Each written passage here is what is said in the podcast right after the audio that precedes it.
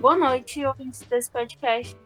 Nesse episódio, a gente vai ter como tema principal a leitura, né? Eu, Raíssa, junto com o Breno, somos os apresentadores que vamos entrevistar a professora Débora Valença, mestre em letras pela UFC, professora do ensino médio fundamental, é, especialista na investigação literária pela UFC e também possui mestrado em letras pela UFC com a dissertação Letramento Literário no Ensino Fundamental, sequência, é, sequências básicas com o gênero crônica. Professora, se a senhora pode se apresentar melhor. Ah, meu nome é Débora Valença, como vocês, você falou, eu sou professora de português da rede de ensino básico municipal e estadual e atuo principalmente na, no ensino fundamental e no ensino médio. Eu acho que o mais importante, mais importante do que qualquer título, é a minha experiência na frente de trabalho. Professora, comentando um pouco sobre a sua dissertação, aqui quem fala é o, é o Breno, né? Comentando um pouco sobre a sua dissertação, eu queria fazer uma pergunta sobre um conceito bem básico, que seria o conceito de letramento, né? Pegando um, pouco a definição do Soares, pegando um pouco a definição do Soares sobre o conceito, ele coloca que é, talvez contrariando um pouco a, talvez, digamos assim, um senso comum sobre o tema, o letramento ele não seria apenas uma habilidade do indivíduo ou habilidades que os indivíduos possuiriam, né, relacionadas à, à leitura e escrita, mas ele também seria um conjunto de práticas sociais, né, digamos assim, Sim. associadas a esses fatores, associados à leitura e à escrita, e que os indivíduos eles se envolvem nos seus contextos sociais nessas atividades. E Dado isso, eu gostaria que você comentasse um pouco mais sobre essa, essa relação né, entre o meio social e o letramento, já que o letramento tem essa, esse aspecto tão social. É, modernamente é, se coloca letramento em oposição à alfabetização, né? São duas coisas bem distintas. E existe é, no meio em comum as pessoas tendem a, a valorizar a questão da alfabetização e deixar de lado essa questão do letramento, que é algo mais amplo, né? E que vai além da escolarização. Então, letramento são as práticas sociais, né? É, ligadas à leitura e à escrita, que é, vão além da, da questão da escolarização e, e, e, na verdade, independem, né? Então, a pessoa ela pode ter tido pouco contato com a escola, né? Pode não ter se alfabetizado ou ter se alfabetizado de maneira precária, mas isso não quer dizer que ela não tenha, não, não exerça práticas de letramento, né? E, e que ela não, não tenha um exercício social com a escrita e com a leitura, né? Então, o letramento ele é um conceito mais amplo, né? Mais moderno, mais democrático, né? Professora, agora, Raíssa, eu, né, vou fazer uma pergunta sobre é, o conceito geral do trabalho da senhora, certo? Que no caso seria essa ideia, né, de que a, a leitura literária, ela ajuda muito mais na questão da, do letramento, da alfabetização, por assim dizer, e que, no, no geral, a gente entende que a população, ela realmente vê isso como uma coisa que é importante, né? A leitura já a criança ela é importante para introduzir ela nesse mundo, mas que é, também de forma abrangente ela não é concretizada. As crianças não, não têm interesse, elas não são incentivadas a ler é, dentro de sala, né? Aí eu queria que a senhora comentasse sobre é, essa questão desse, como é que eu posso falar? É, dessa contradição, né? da teoria, da gente saber que, que é importante, mas de não ter isso em prática nem mesmo dentro das salas de aula. Então, é, tem muito a ver com isso que eu falei. As pessoas confundem, né? Então, na verdade, a, a, os pais, a sociedade em geral, espera que as crianças leiam para que elas tenham pleno acesso à, à, à língua portuguesa padrão, à língua portuguesa culta, né? para que ela tenha um desempenho social é, satisfatório, né? para que ela tenha prestígio social e, e, quiçá até econômico futuramente, né? Mas na verdade, é, o letramento literário, a gente falou aqui sobre o conceito geral de letramento, e o letramento literário tem a ver com todas as experiências de leitura que a pessoa tem, né? E começa desde a, a mais tenra infância, quando os pais contam histórias, né? É, cantam canções de ninar, quando você ganha livrinhos de historinha, né? Então aí às vezes a pessoa está pensando que está incentivando a, a criança para ler, para que futuramente ela tenha um bom desempenho escolar, para que ela consiga ler e tal. Mas isso na verdade é, é, é, a gente espera algo mais amplo, né? A função da literatura é humanizar as pessoas, né? Então, fazer o indivíduo perceber, se perceber inserido nesse mundo, né, se perceber como humano, com as mesmas, com as mesmas contradições, com, com, com as expectativas, enfim, né? Então, a literatura, ela é um mundo incrível, né? E na, a minha perspectiva em particular é aproximar os alunos em geral desse mundo da literatura, né? É, então, normalmente a, a, criança vai dizer: Não, eu não gosto de ler. Será que não gosta, né? Talvez ela não gosta por conta dessa associação, né? De, de leitura como obrigação, é, como aula de português, como uma coisa chata, né? Mas será que ela não gostaria de conhecer outras culturas, de, de ver reflexões que, que fazem parte da vida dela, né? De ver como a literatura é um mundo interessantíssimo de compreender o mundo, né?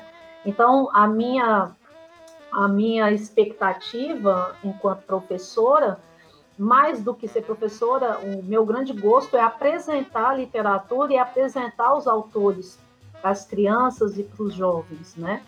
Daí a minha motivação em fazer essa pesquisa de mestrado. Não sei se respondi. Respondeu. Aí, dentro dessa pergunta, eu vou pedir licença ao Breno já já entrar com uma pergunta que eu já queria fazer e que não está no, no, nosso questionário, né? Que seria como que a senhora consegue colocar em prática essa questão da leitura literária nas crianças, nos adolescentes dentro de sala de aula, se é, o resultado vem fazendo é, é, o resultado realmente, né? Uhum. saber como, como que as crianças, como que os adolescentes lidam com isso, se eles realmente conseguem desenvolver essa parte literária. É, se vocês lerem a dissertação, né, a, eu cheguei a algumas conclusões lá, né? Eu sou professor de fundamental médio e, assim, a minha preferência é pelo ensino médio por conta de a gente poder trabalhar diretamente com literatura, né? Então, eu sou professor de português. Eu digo, eu digo que sou professora de português só para poder ensinar, é, ensinar não, não se ensina literatura, né? Mas para poder falar de literatura, para poder é, é, levar pessoas para esse universo. Então, é, assim, eu tenho muita satisfação em, em, em, falar sobre os movimentos literários, em apresentar Drummond, Clarice Lispector e todos os grandes autores da, da literatura, né? No ensino fundamental, você não tem é, uma prática voltada diretamente para a literatura. Então, uh, o que é que eu faço? Eu levo poemas do Manuel Bandeira, que são mais acessíveis para crianças menores, né? E tal, e, sempre acabo introduzindo uh, uh, poesia, poemas e, e textos literários na, nas minhas práticas. Agora, é, lá na pesquisa, o que me chamou a atenção é, foi o seguinte: eu usei um, tem um autor que, que, expôs essa teoria das sequências básicas de letramento literário, que é o Rio do, Colson, e ele tem lá uma, uma maneira para trabalhar a literatura que envolve quatro passos, que não tem nenhuma grande descoberta, né? É, você vai fazer alguma motivação, dar uma pequena introdução sobre o texto, ler o texto e depois os alunos vão, vão produzir alguma coisa baseada naquilo que, que leram. Então não tem nada de muito fenomenal, de muito novo. Mas eu queria testar se eu ia conseguir né, a atenção. Eu trabalhei com alunos de sexto ano do ensino fundamental, e o que é que me chama muita atenção? Existe um programa aqui no, no, no, Brasil todo, que começou no Ceará, chamado PAIC, que é o Programa de Alfabetização na Idade Certa. E até o quinto ano, os meninos eles têm um cantinho da literatura na sala, eles recebem um kit de livros, eles são acostumados, eles têm lá um, algumas práticas voltadas para a literatura, né? Não me estendi muito para ver até que ponto esse, esse trabalho com literatura é realmente voltado para a literatura ou se é mais voltado para a questão da, da alfabetização mesmo, mas o fato é que quando eles entram no sexto ano do ensino fundamental, isso é totalmente cortado, né? Você tem um livro didático e são vários. O sexto ano por si só já é uma quebra muito grande, né? E é uma série muito complicada de trabalhar.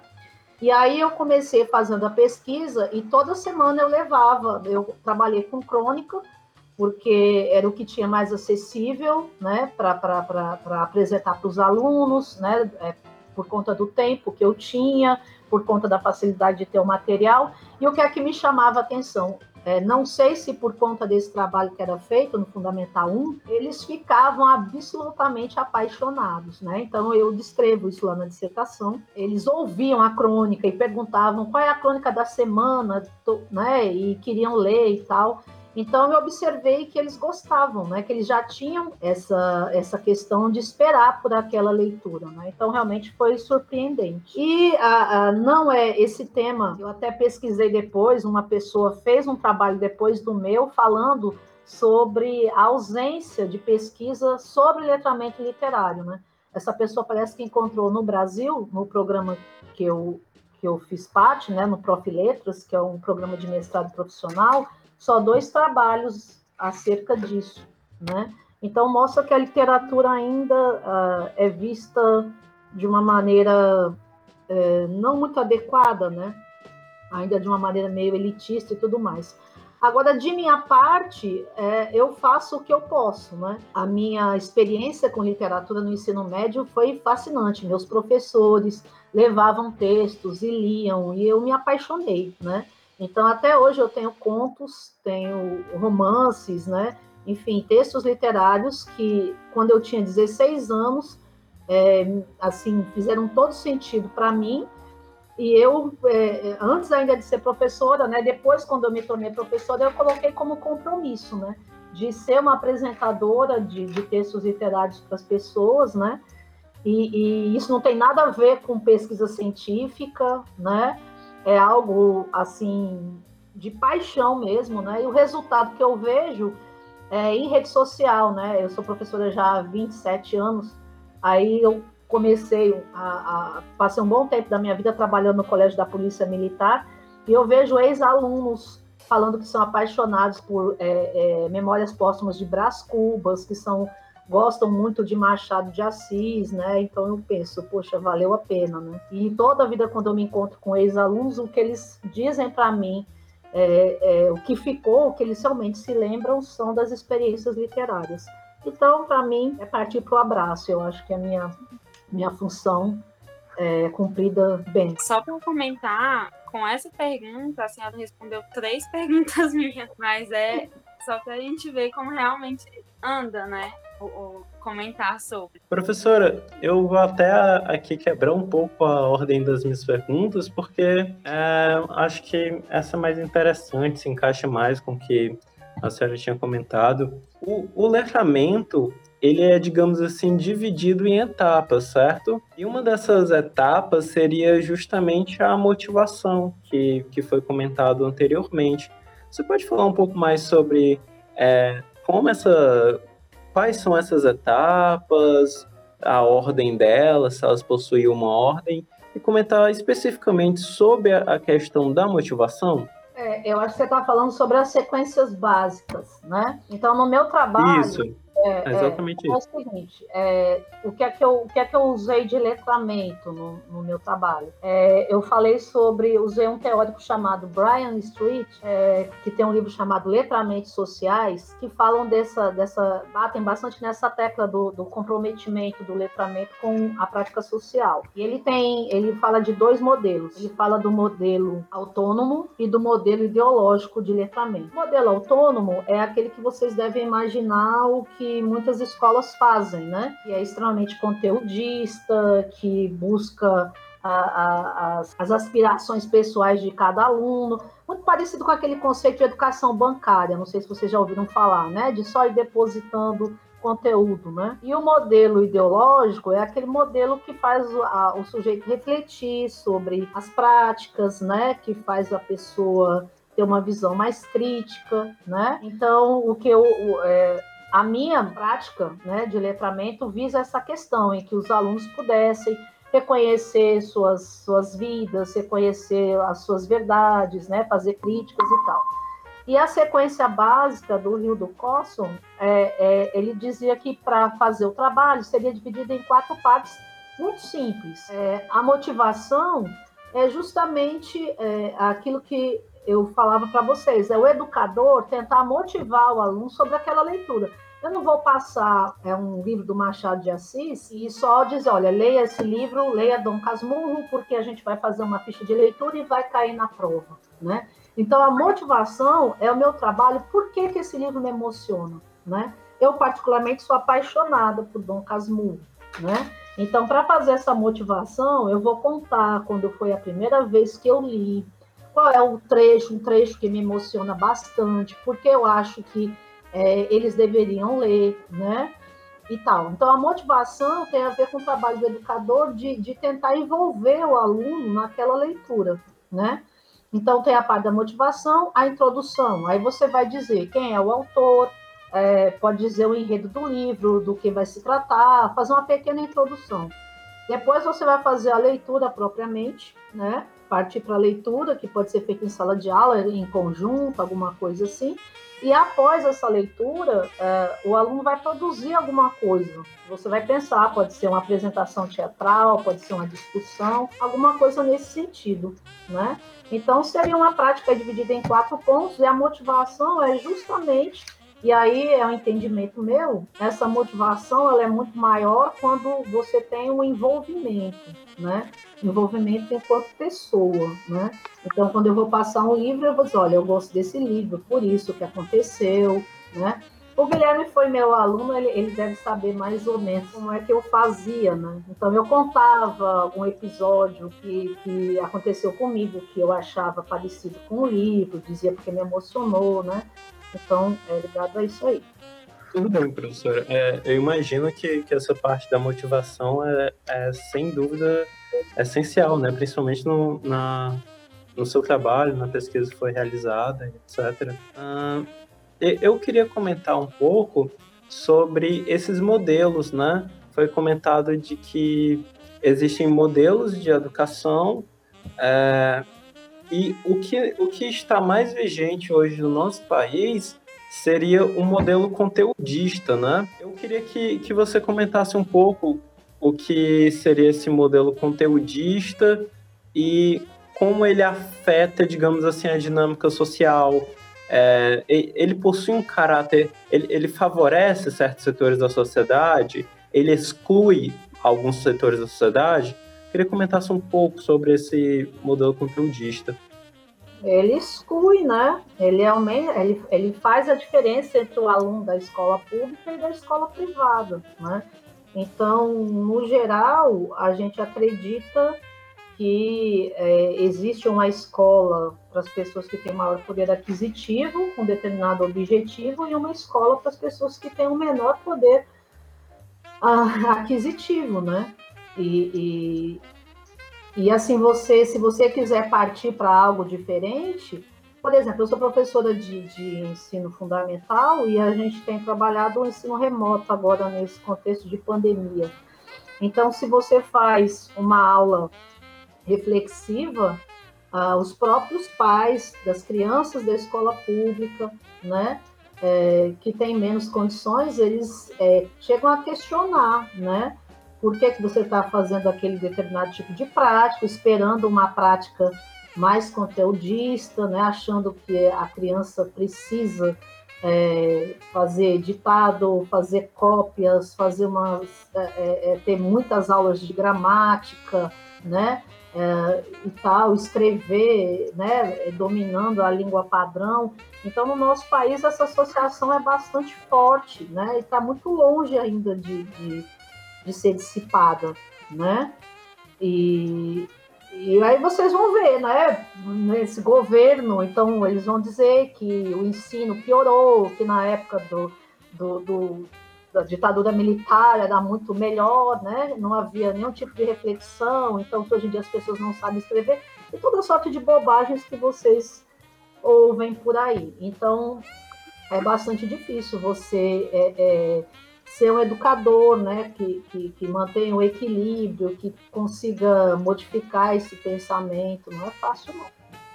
Professora, eu queria fazer. É, eu acho que a senhora não falou se hoje em dia a senhora atua na rede privada ou na, na rede pública, só para saber a realidade. Eu comecei minha carreira na rede privada. Uh, eu sempre trabalhei mais com ensino médio, né? Eu trabalhei quatro, cinco anos na rede privada. Depois, muito cansada da, né, do, do, da maneira de trabalhar, né, da, do excesso de trabalho, eu fiz concurso. Hoje em dia eu atuo só como professora da escola pública. Eu atuo no município e no estado.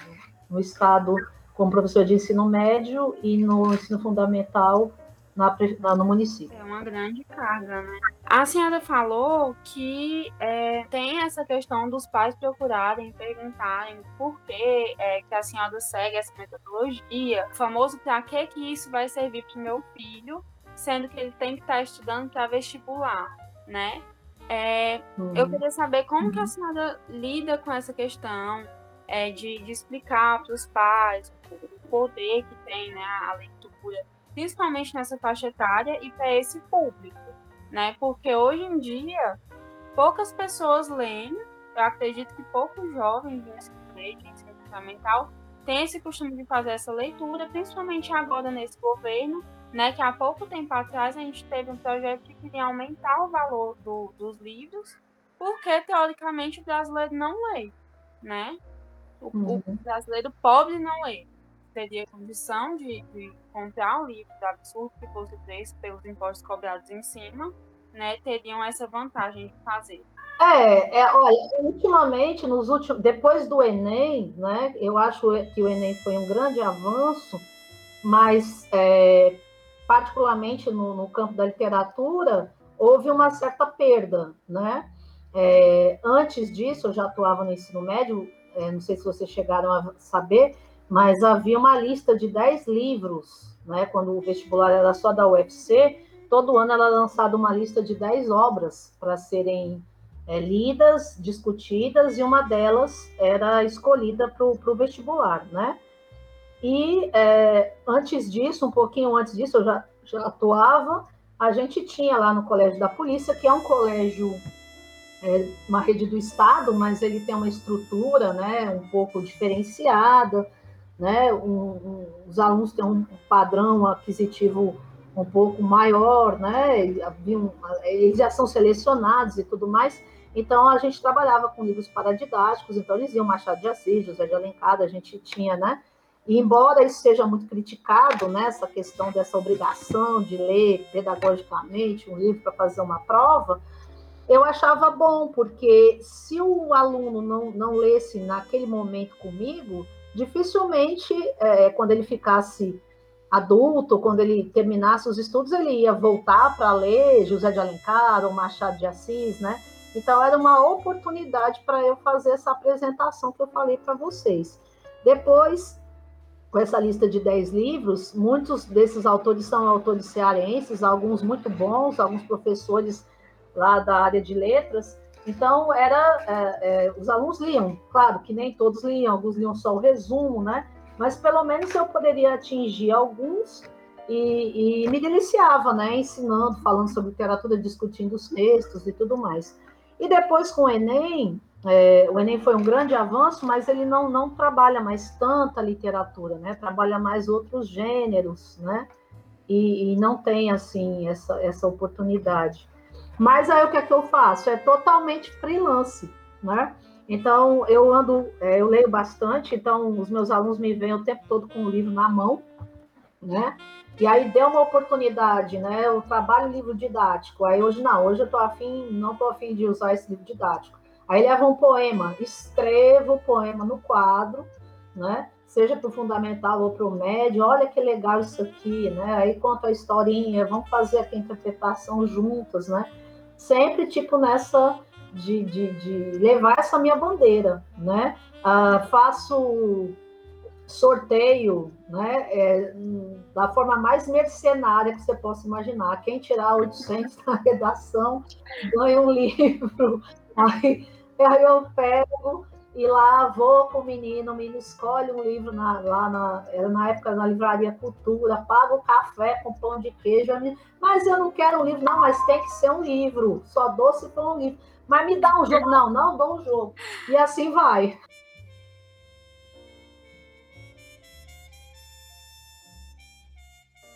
Eu acho que aqui em Fortaleza a gente tem muito problema com essa questão da leitura em biblioteca, porque poucas bibliotecas públicas existem e as que existem a gente não tem muito acesso à informação. Eu, por exemplo, apesar de gostar muito de ler, eu descobri mês passado que tem uma biblioteca pública do lado do Dragão do Mar. Eu não sabia. Aí a gente tanto não tem essa questão da do conhecimento, né, dos locais, Uhum. E, e, aí eu queria saber como que a senhora, o, o que, que a senhora pensa disso, né? Dessa falta de divulgação da prefeitura.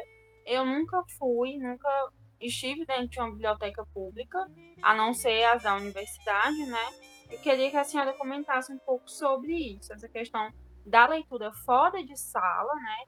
Fora dos muros da escola, em locais públicos e da dificuldade que seria para os alunos, principalmente do ambiente público, de frequentar esses lugares.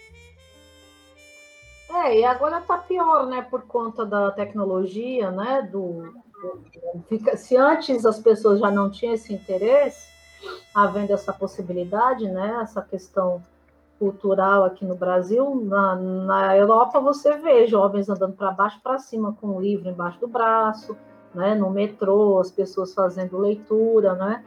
Eu levei um dia eu estava, eu fui uma consulta no dentista uh, e eu levei um livro que eu estava vendo e aí a dentista saiu com o olho arregalado. Você está lendo um livro? Eu, Ela, nossa, isso é tão esquisito. As pessoas ficam vendo celular. Você está lendo mesmo? Eu disse, estou.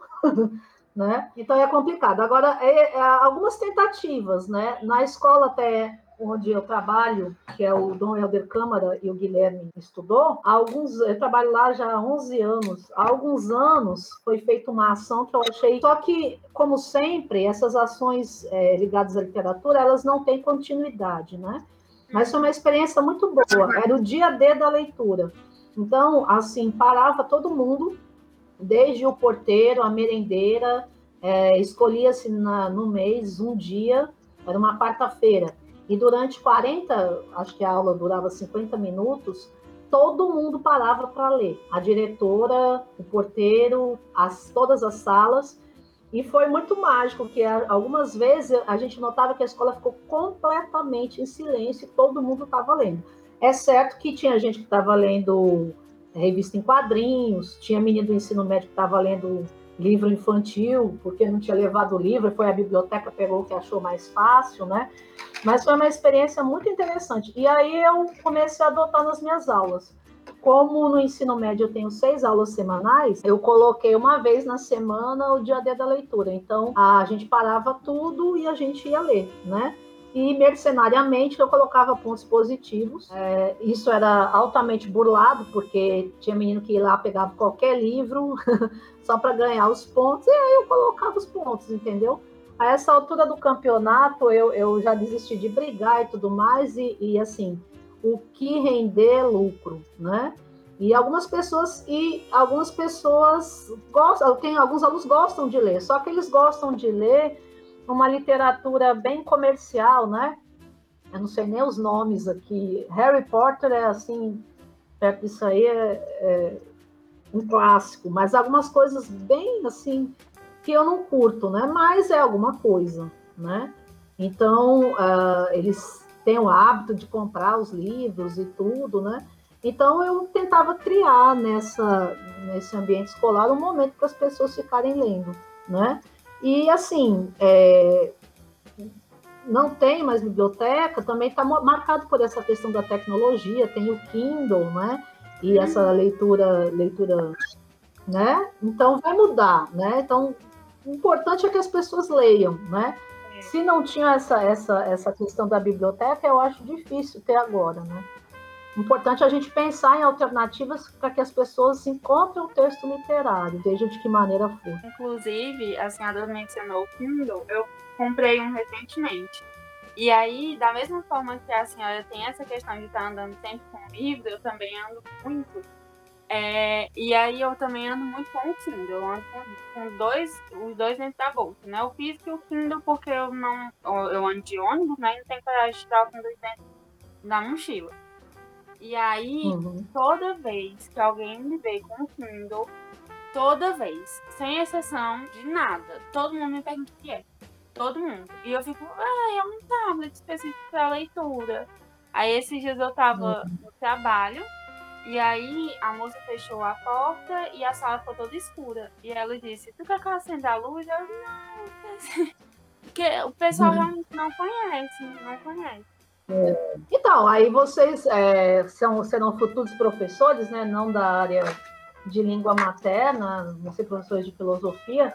Eu acho que todo professor é um professor de cultura também, né? Então, é, essa postura de você é, falar das suas leituras, falar das suas experiências. Infelizmente, a gente tem até professor de língua materna que não é leitor, né? Então, é um trabalho de formiguinha, né? Vocês é, é, como educar a criança mesmo, você falar das suas leituras, você mostrar que você faz prática de leitura, né? Você vai influenciar, se não todos, pelo menos alguns. Uhum. Professora, é engraçado a senhora comentar isso, porque, por exemplo, eu no, no ensino médio, eu, eu lia relativamente muito, sabe? Mas, assim, livro mesmo, eu cheguei a ler, acho que é, não, não, passa de dois, não, de assim, livro físico mesmo que eu peguei para ler. Lia muito, mas lia no computador, lia no celular, inclusive é, eu, eu, leio no celular sem um texto pequeno, né? Incomoda e nunca me incomodei muito, porque tinha um costume de ler. Mas é, é realmente interessante esse ponto. Ah. Professora, eu queria, queria. A senhora tinha comentado sobre os professores.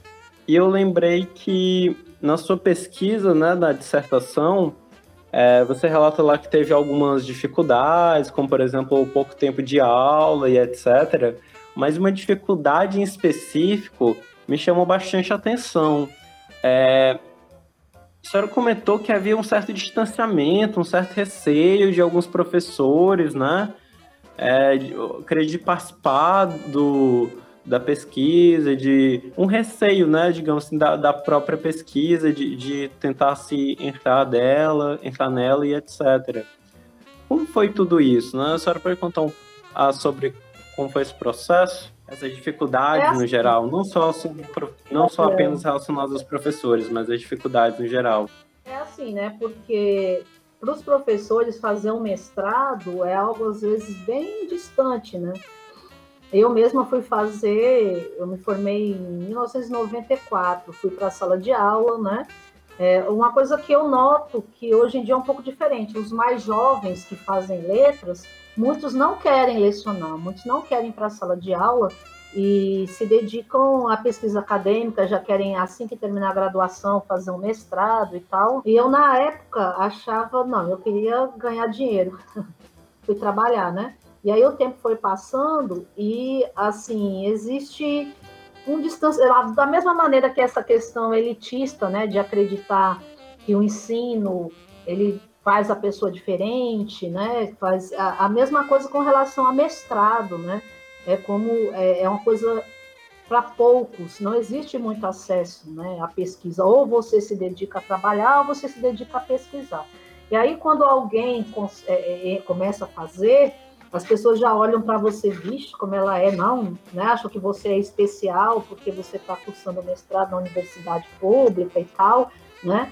E vai fazer uma pesquisa e aí já acha que você vai criticar, que, né? Porque a gente sabe que existe uma diferença entre a teoria e a prática, né? A prática de sala de aula. Então, você tem que observar algumas aulas e tal, então a pessoa fica com medo, com receio de, de ser criticada, né? De, de, de ter a sua prática rechaçada, né? E não é o caso, né? E são, foram diversas as dificuldades, a dificuldade dentro da rede, né, para é, é, a gente é, fazer a pesquisa. Eu não tive, foi muito difícil porque eu não tive afastamento, é, foi toda a sorte, foi um trabalho de Hércules, foi luta do começo para entrar no mestrado até o final. E essa, é, essa dificuldade com relação a, a, a, aos, aos, colegas é isso, né? Acaba se formando uma, uma, uma cisão né? entre quem faz mestrado, quem faz doutorado, ai, vai ganhar mais, ah, sabe mais, e a pessoa que está em sala de aula é, sabe menos, e a gente necessariamente não é assim, né? E a pesquisa ela tem o objetivo, inclusive, a minha pesquisa foi uma pesquisa colaborativa, né? Então, não, não tinha o objetivo de, de criticar a, a professora, né? Mas ela é, é, participar junto comigo da pesquisa, né? Conhecer a proposta e trocar experiências, né? A minha orientadora, ela é da sociolinguística e ela é completamente contra qualquer tipo de, de crítica que não seja construtiva, né, que não seja de, de colaboração, qualquer tipo de preconceito, né. Para vocês terem uma ideia, é, eu escrevi, escrevendo o texto, eu coloquei que os alunos tinham dificuldade, a, a ela imediatamente disse, não coloque isso na sua dissertação, porque você está sendo arrogante, né? É claro que os alunos vão ter dificuldades, eles são alunos. Então, lá fui eu olhar todo o texto né, para não usar a palavra dificuldade e outras, né, para usar termos que não fossem é, é, de maneira negativa criticar nem o aluno, nem, nem a, a, a profissional que estava colaborando comigo.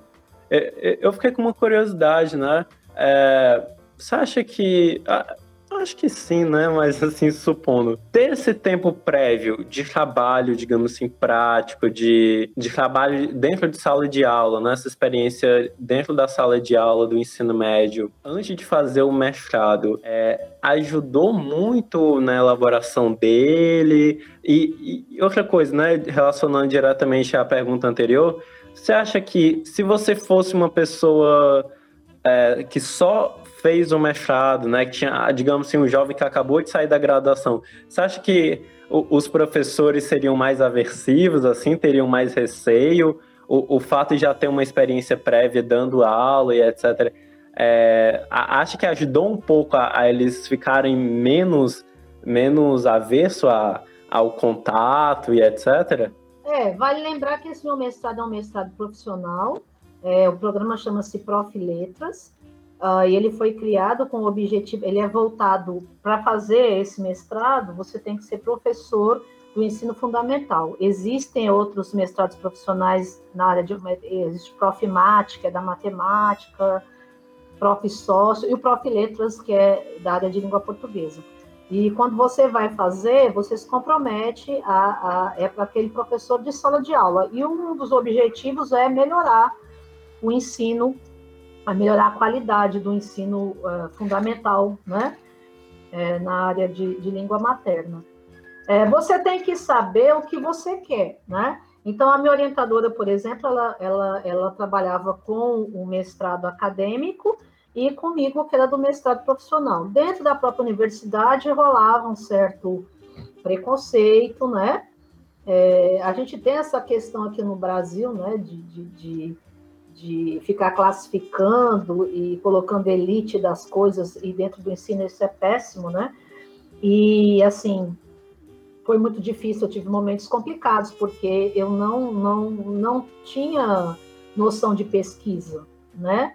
Eu fiz a graduação, fui dar aula e assim minha, toda a minha minha trajetória é dentro do chão da sala de aula. Então, assim, me voltar para pesquisa é, foi um esforço grande, né? E agora é engraçado que às vezes nós tínhamos reuniões lá, a professora juntava o pessoal do mestrado acadêmico, e uma vez angustiada né, com, as, com as dificuldades em, em, em, entender como a pesquisa funcionava, tive que correr atrás dessas questões, a, a professora falou assim para o pessoal do mestrado acadêmico: agora vocês têm que é, ir para a sala de aula, né? Vocês têm que testar, né? Vocês, é, vocês têm, vocês dominam o discurso acadêmico, mas vocês não dominam a sala de aula. Aí internamente eu fiquei rindo, assim, ah, isso aí eu domino, né? Então, para mim, que sou uma professora, né, que sempre teve muito claro que é, eu queria estar dentro da sala de aula, o meu objetivo é trabalhar com estudantes, é formar pessoas, então foi maravilhoso, né? Eu só demorei muito tempo porque é, é, eu tenho, tive que ter, tenho que ter mais de um emprego, né? Eu, é, muita coisa para dar conta, aí você já tem uma vida adulta, né? E aí surgiu esse mestrado profissional só agora, né? eu não tenho tanto interesse em fazer é, pesquisa acadêmica, com todo respeito à pesquisa acadêmica. Então, você tem que saber o que você quer, né? Agora, mesmo o pessoal que trabalha com pesquisa acadêmica, depois vai atuar na universidade, assim, totalmente, né? É, muitos, como a professora falou lá, eles têm depois que buscar, como eu tive que buscar essa questão é, da pesquisa, né? de, de, de, de tomar conhecimento de como se fazia pesquisa, muitos deles têm que tomar conhecimento de didática, né, de como, como é estar numa sala de aula, e para alguns é até bastante difícil, como para mim foi difícil é, é, é, esse, esse é, adentrar né, a questão da pesquisa, para eles é difícil essa questão de sala de aula, de dinâmica de sala de aula. Né? Então, é, respondendo objetivamente agora a sua pergunta, você tem que saber o que você quer né? Você quer ser professor do ensino público, você quer ser professor do ensino básico, né? Você pode buscar um mestrado, né? Mas é, você vai precisar dessa experiência. Você tem que saber que direção você quer tomar para saber os rumos que você vai, vai dar à sua carreira. Eu queria perguntar, pedir para a senhora explicar, é, eu acho que a gente já falou sobre isso, né, da questão da educação bancária, mas eu queria que a senhora explicasse a diferença entre. Eu acho até que já foi explicado, mas só para deixar mais frisado, a questão da é, educação bancária e da ideológica dentro da linguagem e é, como que a senhora sente isso dentro de sala de aula, né? E aí, depois eu queria que a senhora comentasse as consequências, né, tanto em, em sala de aula como em, em sociedade dessa marginalização da, das outras alternativas de educação, né? Que não seja a, educação bancária no, no, Brasil. É, eu usei esse termo educação bancária, que é um termo que eu achei que talvez vocês já tivessem ouvido falar, né? Dentro da dissertação é o modelo autônomo de letramento e o modelo ideológico, né? se esse governo ouvir eu falar em modelo ideológico, vai, vai se contorcer. Mas modelo autônomo é aquele modelo que, que visa uma, uma questão mais conteudista, uma questão mais pessoal, sem estar inserido no, no, social. E o modelo ideológico é aquele modelo que faz você refletir, né? que faz você pensar na questão social, né? um modelo, um modelo de educação que veja uh, o todo, né, e não só o pessoal. Seria basicamente isso, né? A, a, a meu ver, na escola pública, você tem uma, uma abertura maior para, assim, não, não tomar totalmente esse modelo o tempo todo, né? Porque, como eu falei para vocês, a gente é cobrado também, né? E nesses tempos sombrios que a gente tem hoje, né? A, a, a gente toca em determinados assuntos, né? A gente usa uh, textos literários que são mais profundos, mas a gente fica pensando, né? Se a gente tem uma, um aluno ali ou um pai que tem um pensamento meio então, às vezes, você já me vi tendo que explicar, né, tendo que, que fazer malabarismo para poder é, mostrar que o que eu estou, a prática que eu estou apresentando é uma prática condizente com os programas, né, condizente com o que é esperado, né, a própria, por exemplo, aqui na, na nesses tempos de ensino remoto, a própria, a gente tem uma formação é, mensal e a formadora disse que recebeu denúncias, né, de que as atividades não estavam de acordo. Ela foi olhar o planejamento do, dos professores da escola e disse: não, está tudo ok. E ele foi lá explicar justamente que alguns pais ainda pensam que a, a escola ainda funciona da maneira como eles estudaram, né? De só ficar ali é, treinando ortografia, é, treinando o uso da gramática, e não se faz mais dessa maneira, né? Por exemplo, em língua portuguesa, a gente trabalha com os gêneros discursivos, né? Então, a prática linguística é toda envolvida nessa questão do gênero, né? No uso social, né? Para que que eu vou é, vou escrever? Quais são os gêneros que eu vou escrever? Né? Quais são as características daquele gênero, né? Então, houve e na escola particular também já, já, já se discute, não é mais como era antigamente.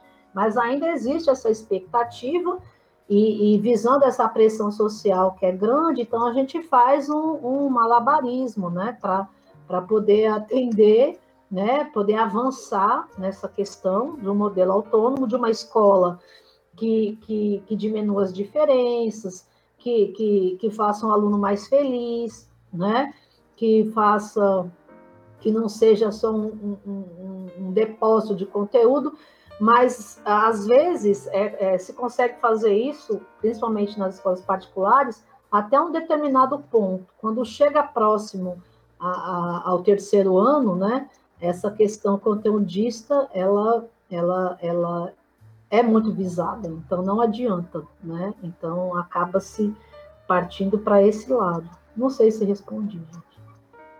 Respondeu sim era justamente, eu queria comentar justamente sobre isso que a senhora falou, né? Que essa, a partir do, do ensino médio, tem muito essa questão de que tudo, tudo, tudo na educação é voltado para o Enem. É soltado é, redação em cima de redação, modelo de redação em cima dos alunos.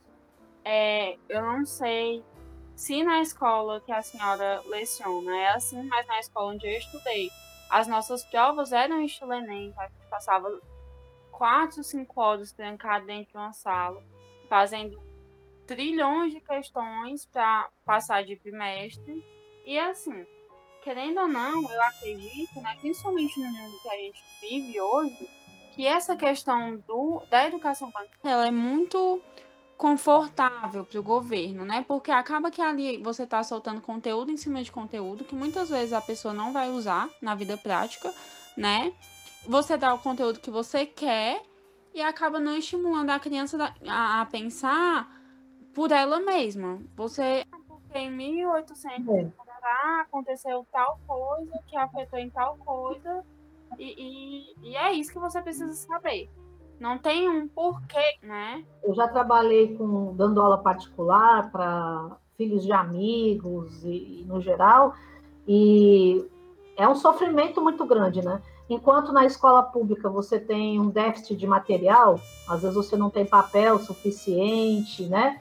Você não tem uma gramática para ele consultar, mas para eles, em contrapartida, é um excesso de material que eles não conseguem nem manusear. Ontem mesmo a menina veio aqui e me despejou um monte de material, um monte de apostila que eu acredito que ela não tenha conseguido né, aproveitar tudo aquilo ali, porque é de uma única disciplina, né? São várias. E, e, e uma angústia muito grande, né? E às vezes eu ia lá, ela, ela queria fazer medicina, e, e eu parto do princípio seguinte, que quem sabe escrever, escreve sobre qualquer assunto, né? Ah. Então, através de leitura, através do, do treino, né? É, linguístico, você vai se desenvolvendo e principalmente pensando, né? Vocês são professores de filosofia, você tem que pensar sobre os assuntos né? Uhum. Ah, você está no terceiro ano, você, as, as, questões estão acontecendo, o que é que eu penso sobre isso? Né? Qual seria a minha proposta sobre isso? E os meninos são obrigados a treinar, né? O professor é obrigado a descobrir qual é o tema da redação e eles fazem aquela forma de bolo e, e às vezes eu dando aula, a menina arrancando os cabelos, ela quer só ser ouvida, né? É, quer que é, você dê atenção, né? Que você converse com ela, né? é muito triste, né? É, é muito, muito ruim, né? Soro, eu tenho uma questão aqui, né? Porque como estamos a, tratando de assuntos políticos e polêmicos, né? Acho que todo assunto político é meio polêmico. É, vamos, vamos aprofundar ainda mais né, a questão. É, eu queria falar sobre a, a ideia do, dos textos literários, né? Você acredita que o, os hum. textos literários eles possam ser politicamente neutros e ou essa neutralidade é possível, essa neutralidade deve ser buscada, ou mais especificamente que não, eles devem sim ter, ter um, um viés político e que principalmente que incentive, digamos assim, o alerta e a oposição a certas coisas que consideramos, digamos assim, abomináveis, né? Como ideologias é, que visam extermínio, ideologias que visam opressão e etc. Não, os bons textos literários, os cânones na literatura brasileira, eles são maravilhosos, né? Então, assim, existem correntes que buscam a neutralidade, mas a gente sabe que neutralidade não existe, né? A neutralidade, na verdade, ela tem um posicionamento político bem conhecido. O parnasianismo, por exemplo, queria fazer poesia só descritiva, né? Fazer poemas descrevendo objetos de arte. Isso é um posicionamento político, né? Então, eu acho que assim, é, é, você colocar um Lima Barreto, né? Maravilhoso. Você é, um texto que foi escrito no século XIX e nisso é, é, eu sou muito feliz, né? É, eu tenho um livro didático, só, eu só conto com esse livro didático para trabalhar e esses dias é, é, a gente tem que ver agora, né? Mas esse pessoal é tão incompetente porque mesmo lá na época da ditadura militar, os cânones eram os mesmos, né? Então, se você coloca esses trechos dos, dos textos, o texto grita por si. Então, Triste Fim de Policarpo Quaresma, eu estava dando aula e ele estava, é, tinha um trecho né, que ele colocou para os alunos estudarem, em que ele faz uma crítica à questão da, da reforma agrária, né? a questão de, de como é, o homem do campo vivia né, no século XIX. E aí você lendo o texto, é, você pode discutir com os alunos, você vê que nada, pouca coisa mudou, né? Então, é, é fabuloso, né? Ah, eu, nesse ponto, eu sou feliz porque eu trabalho com escola pública, sem citar, eu, eu não, não, não gosto de citar nomes, né, porque mesmo na escola pública a gente tem figuras né, que, que têm um posicionamento político delicado, por assim dizer, né? É, mas dá para você mostrar, olha, tá vendo como o Brasil é essa visão de que o cara do interior é um atrasado, né? É, o que, que é a reforma agrária e tal. Então dá para fazer. Eu às vezes eu fico me perguntando se eu estivesse numa escola é, particular, como eu abordaria esse tema, né? Porque aí a gente sabe que, que é uma realidade mais distante, né? Então talvez eu seja privilegiada nesse sentido, né? Mas o meu objetivo, assim, maior é mesmo que o camarada não goste, né? Que o camarada diga, não, isso não está certo, é que ele busque nos textos, né? É, consiga formar sua opinião baseado naquilo que ele leu, né? E não naquilo que disseram para ele. É, e isso, com certeza, acaba gerando um, um pensamento crítico. A pessoa querendo ou não, né? De pensar, se esse escritor disse. É, tá exposto ali, né? É, tá exposto ali. Aí você vai falar. Aí nesses quatro passos que falei do Lima Barreto, por exemplo, aí você vai contar a história do Lima Barreto, né? Que, que a história de vida do Lima Barreto. Aí explica muita coisa, né? Uhum. Então, realmente, se a pessoa não quiser, ela não vai se tocar, mas se ela tiver um pingo de sensibilidade, alguma coisa vai ficar. Volta o próprio pensamento à, à prova, né? Professora, as questões uhum. encerraram, certo? Mas se a senhora quiser fazer algum comentário, se a senhora quiser é, falar mais alguma coisa, pode ficar à vontade. A gente tem tempo ainda, né, por conta da edição. Mas, de antemão, foi um prazer muito grande é, é, estar com a senhora, né, trocar essa ideia, saber do, do seu trabalho, né, inclusive queria até agradecer ao Guilherme por trazer tanto tema, que eu adorei, como. Desculpa, gente, minha cachorra acordou. tanto o tema como a ideia, né, a proposta da senhora foi incrível para mim, por gostar muito da, da, leitura. E se a senhora quiser fazer algum comentário, pode ficar à vontade. Eu queria agradecer, né? É um prazer falar sobre literatura sempre, né? E falar assim com os futuros professores, né? É um, é um sonho que eu tenho, né? Então, é, tem um, não vou me lembrar agora quem, quem disse isso, o autor, mas ele disse assim: conheça todas as teorias, é, domine todas as técnicas, mas ao tocar, é, não sei se foi a corda coralina, ao tocar o coração de uma pessoa, seja é, só uma outra pessoa, né? Então, como professores, é isso: estudem, façam mestrado, doutorado, dominem todas as técnicas, todas as teorias são super importantes, né? Mas, na essência, né? Eu acho que ser professor é você ter essa, essa paixão pelo ser humano, né? Pela formação de pessoas, né? E é, é muito bacana, né? Você tem, é, quando vocês começarem, vocês vão ter uma sala com 25, 30, 40 alunos, vocês vão estar ali é, fazendo prova, desenvolvendo aulas, mas na verdade aquilo vai muito além. Depois, ano após ano, vocês, vocês vão formar várias pessoas, né? Vocês vão estar influenciando pessoas, né? E aí que vocês busquem qual o objetivo maior, né, como professor, né? No caso, vocês são professores de filosofia, né? O que é que eu quero, né? O que é que eu quero deixar, né? Porque as pessoas vão fazer prova, elas vão estudar, né? E depois isso tudo vai passar, elas vão viver a vida delas. E o que é que ficou, né? O que é que eu toquei no coração dessas pessoas, né?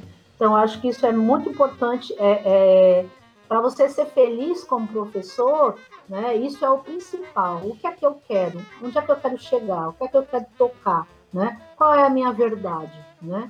E a partir desse momento, você souber isso, você vai ser muito feliz, né? Você vai brigar, você vai se descabelar, você vai perguntar por que, que eu não, não, não estudei mais, porque onde é que eu estava com a cabeça quando eu resolvi ser professor.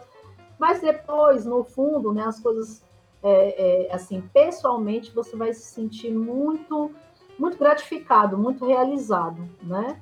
E essas outras coisas, em qualquer outra profissão, a gente passa também, né? Não é, não é só sendo professor. Né? Então, essa é a minha dica do coração. Obrigada, professora. Mais uma vez, muitíssimo obrigada por dedicar o tempo da senhora para ajudar a gente nesse trabalho. E mais obrigada ainda por dedicar seu tempo a fazer, incentivar as crianças, né, os adolescentes a lerem a ter esse pensamento crítico, que é uma coisa que hoje em dia, principalmente para o nosso futuro, a gente precisa demais. Tá bom. E se quiser uma indicação de leitura, leiam Grande Sertão Veredas, de Guimarães Souza. É a coisa mais linda que alguém pode ler. Não é muito simples, eu demorei para ler, mas um dia coloque na lista de leitura e um dia vocês vão ver que não vão se arrepender. Fica a indicação é. da professora.